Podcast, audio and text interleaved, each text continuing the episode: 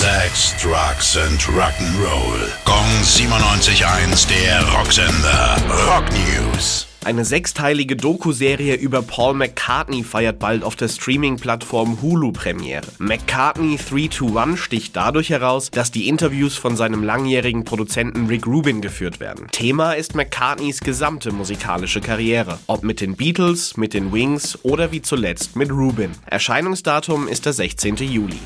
Sechs Strähnen von Kurt Cobains Haaren wurden für umgerechnet 11.500 Euro in Amerika versteigert. Tessa Osborne hatte ihm bei der Bleach Tour 1989 backstage die Haare geschnitten und in weiser Voraussicht nicht einfach weggeworfen, sondern aufbewahrt und auch noch Fotos vom Haareschneiden gemacht. Die gab's als Beweis gleich noch mit dazu. Gong 97.1, der Rocksender. Rock News. Sex, Drugs and Rock'n'Roll.